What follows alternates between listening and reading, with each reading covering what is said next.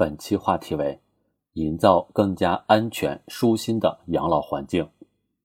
以包治百病为幌子，卖给老年人伪劣保健品，用保值升值做噱头，诱导老年人掏钱做投资。一段时间以来，一些不法分子打着服务老人的旗号，用保健培训、高额回报等手段设置陷阱，骗取钱财，给部分老年人造成财产损失。反诈防诈必须多措并举，全力以赴，守护好老年人的钱袋子。这段时间以来，为期半年的打击整治养老诈骗专项行动在全国各地有序展开，宣传教育、依法打击、整治规范多管齐下。专项行动将进一步增强老年人法治意识和识骗防骗能力。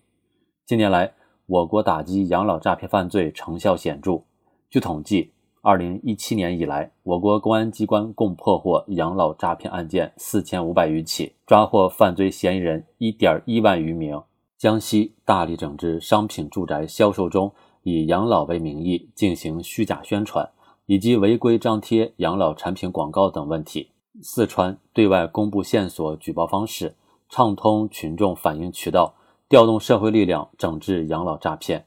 各地纷纷采取有力措施打击养老诈骗。努力让防治走在诈骗前面，持续保持高压态势，依法打击各类养老诈骗违法犯罪行为，不断织密反诈防诈的防护网，才能为老年群体营造更加安全、更加舒心的养老环境。铲除养老诈骗的滋生土壤，必须根据其特点开展有针对性的工作，进行系统性治理。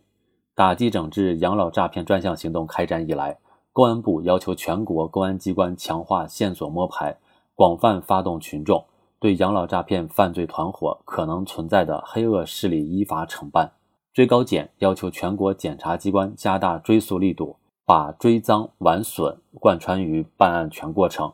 最高法要求各级人民法院依法严惩养老诈骗犯罪，加大处罚力度，从经济上严厉制裁犯罪分子。公检法三方协同发力，齐头并进，有助于健全长效治理机制，以更加精准有效的举措维护好老年人的合法权益。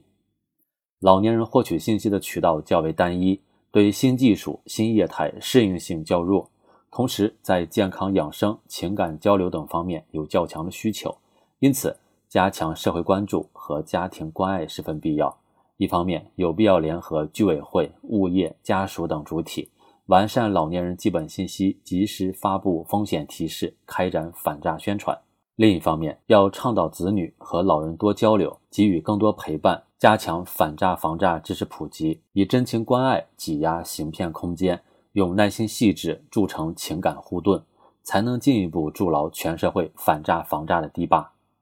我国是世界上人口老龄化程度较高的国家之一，满足数量庞大的老年群众多方面的需求。妥善解决人口老龄化带来的社会问题，事关国家发展全局，事关百姓生活福祉。从这个角度看，在打击整治养老诈骗的同时，要注重促进养老产业健康发展，匹配老年人多样化、多层次的需求，让老年人能够更加便利的生活，也是构建老年友好型社会的题中应有之义。